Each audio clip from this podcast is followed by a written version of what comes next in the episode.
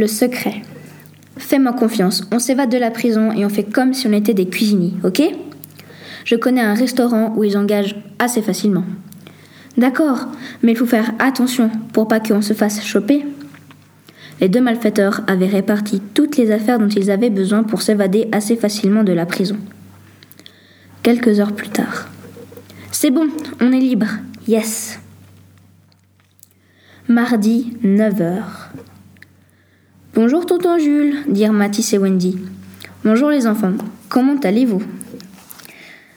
On est excités de passer ces trois jours à tes côtés, dit Wendy.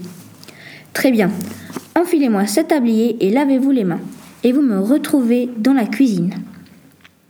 Les deux enfants ont fait tout ce que leur tonton disait de faire.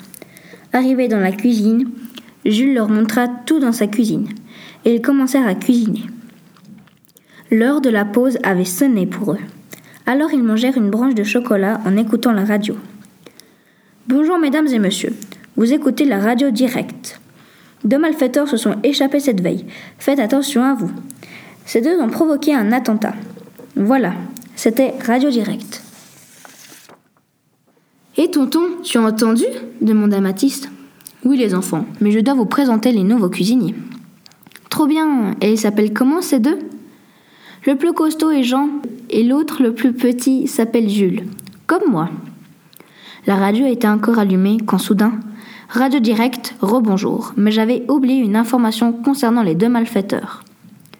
L'un d'entre eux s'appelle Jules et le deuxième nous ne savons toujours pas, mais nous savons qu'il est assez costaud. Voilà, c'était Radio Direct. Les deux enfants se regardèrent et savaient que les deux malfaiteurs étaient dans la cuisine de Jules.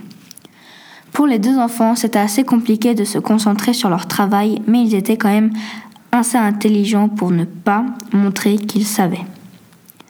Donc, ils se regardèrent assez souvent. À la fin de la journée qui approchait, tout le monde de la cuisine était rentré chez eux. Mathis et sa sœur attendèrent leurs parents devant, devant le restaurant. Quand les parents arrivèrent, les enfants racontèrent à leurs parents, mais comme le papa était maçon et la maman couturière, ils n'y croyèrent pas énormément à cette histoire. Arrivés à la maison, les deux enfants se précipitèrent vers leur grande sœur de 17 ans qui s'appelait Marie. Elle était brune aux yeux bleus. Ils lui racontèrent. Mais cette fois, la sœur leur raconta que lorsqu'elle avait fait son stage dans la police, il y a déjà trois mois de ça, elle avait vu ces deux personnes dans leur cellule. Le soir au lit, les trois enfants lancèrent une mini-enquête pour avoir un peu plus de renseignements sur eux. Mais ils n'avaient encore dit presque à personne, à part les personnes de la famille. Vers 23 heures, tout le monde était couché et les deux enfants allèrent voir encore plus d'informations sur les deux malfaiteurs sur Internet. Et demain dans la cuisine de leur oncle. Le lendemain, Wendy alla se laver les mains dans le hall et et entendait une voix assez familière. C'était son papa. Mais elle ne savait pas, et elle reconnaissait les deux voix des malfaiteurs.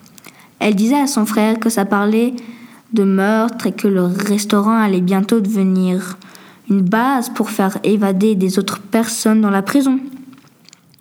Mais elle savait qu'il y allait avoir un truc louche.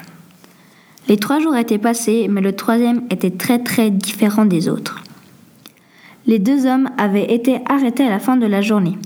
C'est leur sœur qui avait encore contact avec la police où elle avait fait son stage.